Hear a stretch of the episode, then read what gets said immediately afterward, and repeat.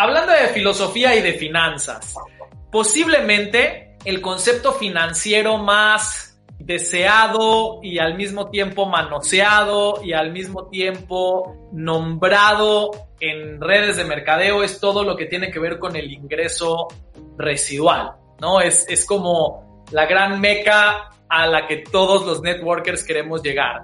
Eh, justo ayer escuché una entrevista de dos maestros de estos online, youtubers, de emprendedores, diciendo que el ingreso residual no existe y dije, esa es una buena pregunta para hacerle a nuestro querido coach financiero Pedro. A ver, ¿qué opina él al respecto? ¿Qué opinas? Claro, my friend. Y qué, buena la pregunta que haces, ya. Primero hay que tener en cuenta que mucha gente cree y confunde que un ingreso residual es igual a un ingreso pasivo y son dos conceptos muy diferentes.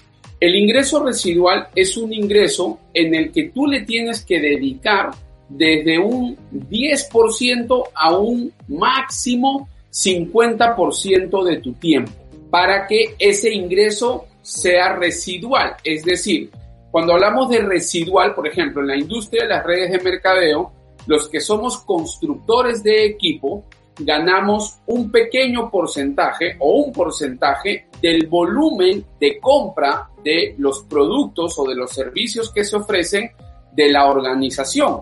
Ese es un residual, como también se le llama regalías. Pero para que yo pueda recibir esas regalías, yo debo de estar dedicándole algo de tiempo.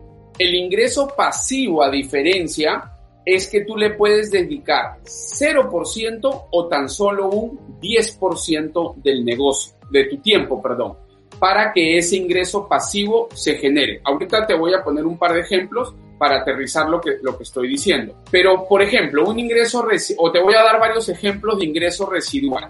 Un ingreso residual podría ser, uno, las comisiones que uno se gana a través de el volumen de compra del producto de servicio de, una, de un networker que está construyendo su negocio. Número dos, un escritor de un libro.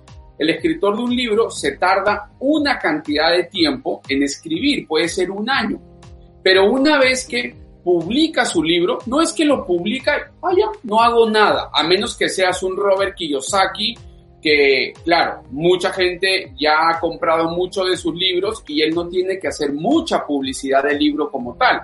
Pero uno, uno, un nuevito como nosotros, que estamos empezando a publicar nuestros primeros libros y todo, entonces tenemos que estar promoviéndolo en redes sociales, tenemos que grabarnos, tenemos que asistir a conferencias, tenemos que ir a un canal de televisión, de repente a un, a un canal de radio, pero hay que estar promoviéndolo. ¿Y qué va a pasar? Que cuando ese libro se venda, nosotros vamos a ganar un porcentaje del volumen de compra del libro a nivel mundial.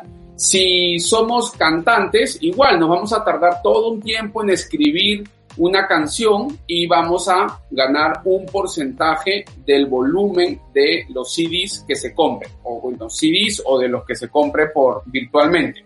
Entonces, eh, por ejemplo, los que somos youtubers, tú y yo somos youtubers. Ahora, nosotros le dedicamos un tiempo al canal de YouTube. YouTube también nos paga.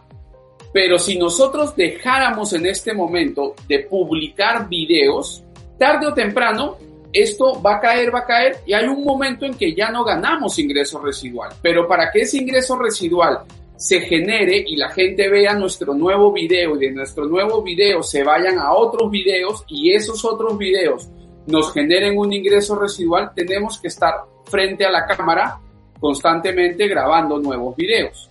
Sucede lo mismo en las redes de mercadeo, a excepción que en las redes de mercadeo hay momentos en que tú puedes convertir el ingreso residual en un ingreso pasivo en dos momentos. La primera es cuando bien, o sea, tienes mucho conocimiento del sistema educativo que está, con el que estás trabajando y ese sistema educativo está siendo bien duplicado en tu organización, de tal forma que te estás apalancando del sistema educativo. En vez de que uno sea el sistema educativo de su negocio, el sistema educativo es el que está siendo apalancado en tu negocio.